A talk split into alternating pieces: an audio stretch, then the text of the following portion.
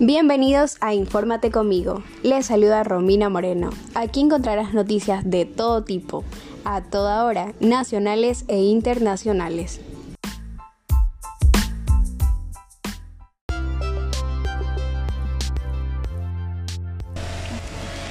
El 31 de agosto, el presidente Guillermo Lazo realizó cambios en su equipo de trabajo. Tras estar el mandato de la presidencia 100 días, uno de los primeros cambios en realizar en la estructura orgánica de la presidencia fue cambiar de puesto al secretario general de la presidencia, Ral Saustegui, otorgándole el cargo de gerencia de la Corporación de Telecomunicaciones de CNT, posicionando como reemplazo de Saustegui a José Yunes, tomando el puesto de secretario general de la presidencia. Y por último, nombrando como director del CIES a Galo Robalino. El presidente también destacó lo que fue su principal promesa al iniciar su mandato. Vacunar a 9 millones de personas en tan solo 100 días. El Ministerio de Salud reportó que actualmente hay un total de 8.4 millones de personas con las dos dosis completas de vacuna. Para el presidente Guillermo Lazo, la meta está cumplida. Manifestó que el haber logrado esta meta es un mérito de todos. El poder lograr una vuelta del ambiente en solo 100 días, pasar de escasez de vacunas a abundancia de ellas para todos los ecuatorianos sin distinción alguna.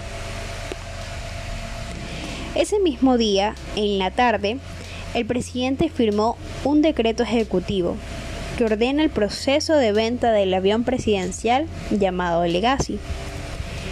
En el documento se autoriza la venta directa del avión y su salida del país, una vez cerrado el negocio, a cargo del ministro de Defensa Personal.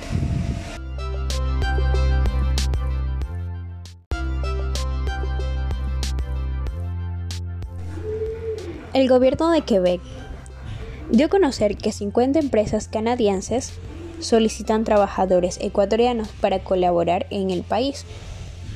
Desde el 2008, el gobierno de Quebec, en colaboración de socios de empleo, buscan empleadores con talentos extranjeros.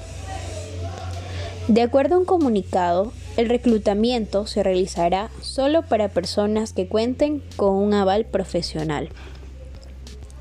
Los sectores a los que podrán aplicar los ecuatorianos son comunicación e industrial, tecnología de la información y manufactura.